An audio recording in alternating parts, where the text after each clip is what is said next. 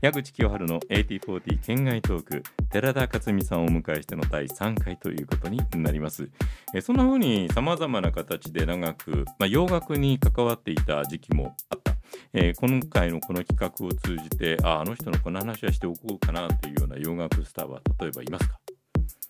一緒にご飯食べてこんなことがあったとか。えー、一緒にボーリングをしたとか。まあそういうのはねさっきのはまあボンジョは一緒にボーリングやりましたし、うん、あとそうですねスイングアウトシスターはいはい、はい、僕はとても印象深いグループでね、はい、実は今でも付き合いあるんですよ。素晴らしいですね。はい、はい。うん、あの非常にまあ律儀な人たちで、あのイギリスのねお二人ですけれども、全然浮ついたところのない方々ですね。でもう当時、うん、本当にあのブレイクアウトの時からのお付き合いなんですけども、うん。はい、日本ホログラム、ね、そうですね、はい、でいまだにありまして。である時までもう今はないですけどもあの、ね、年賀状というかあの、まあ、クリスマスカードですね。カードのやりクリスマスカードをねいつも送ってくれていた時期があったんですよ。それはでそれが今はねやっぱりそのフェイスブックというのがあるじゃないですか。はいはいはいはい、気軽につながれそれでねつながりましてですね数年前にですね。ちゃんとじゃあ覚えてくれて。そうなんです。で今だにやり取りがあるんですね、うん、だから本人たちもそうだし、はい、当時のマネージャー、うん、で当時のマネージャーも一時離れていたんですけども、はい、今ちょっと関わっている。ただとは言いながら、あの本業は花屋さんやってたりとかですね。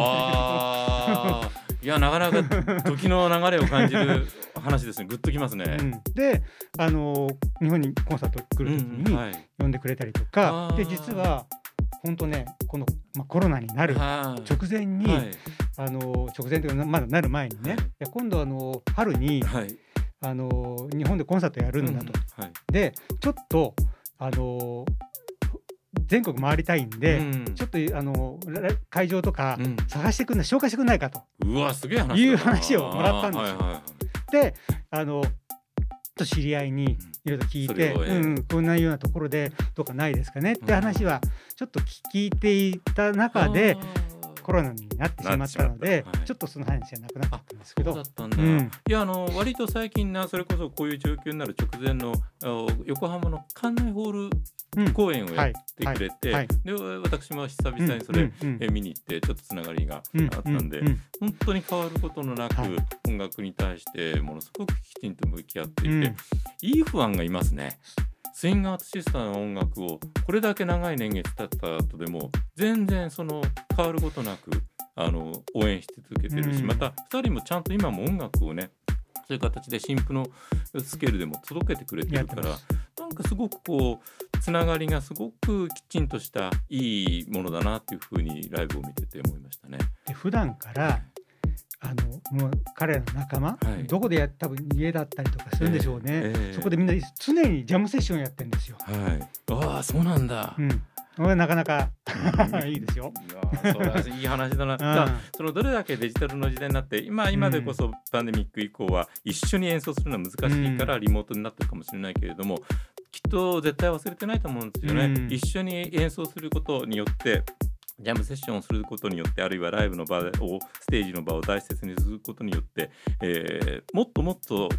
音楽が良くなっていくそれによって、えー、結びついていく人々の気持ちの中で増幅されていく魅力みたいなものを絶対忘れてないと思うんですよ。うんうん、それをすごくこう感じられるのは嬉しいですね。今思い出しました。えーと、2枚目のアルバムの時にインタビューさせてもらって、トワイライトワールドねその時に、うん、なんかわからないけど洋楽のラジオもなかなか日本人は英語がネイティブじゃないからヒット曲を紹介するのにも骨が折れるんですよっていう話をしたらすっごい2人が関心持ってくれてああそうなんだみたいな話を延々して、うん、それはもちろん原稿にならないインタビューパートなんですけれども、えー、別れる時にコリンが、えー、ラジオの仕事頑張ってねっていうふうにわざわざ言ってくれてねあいい人だなと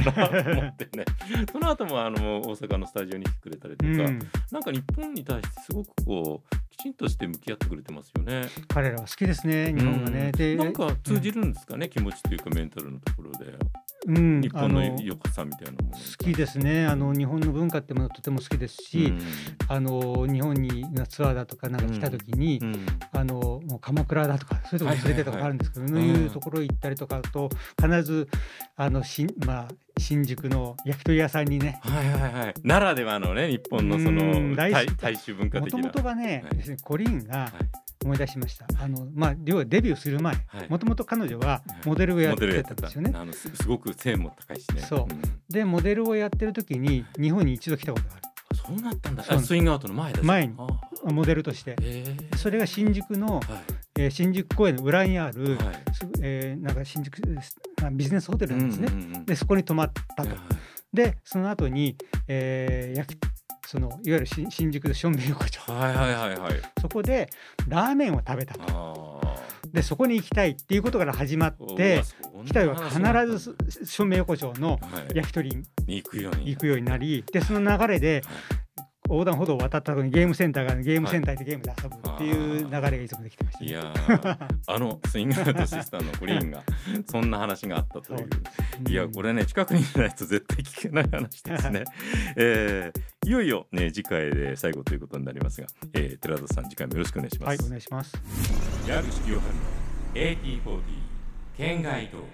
ラジオ日本で毎週木曜日深夜1時からお届けしています。全米トップ40 The 80s デラックスエディション。当時のラジオ放送の音源で曲をお送りしながら私の解説を交えてもちろん KC ケースの声もお楽しみいただけます。ぜひ全米トップ40 The 80s デラックスエディション。この番組が聞けるリンクはエピソードの説明欄に記載しておきますので見てみてください。それでは次回お会いする時まで必ずお元気で。ごきげんよう。矢口清春でした。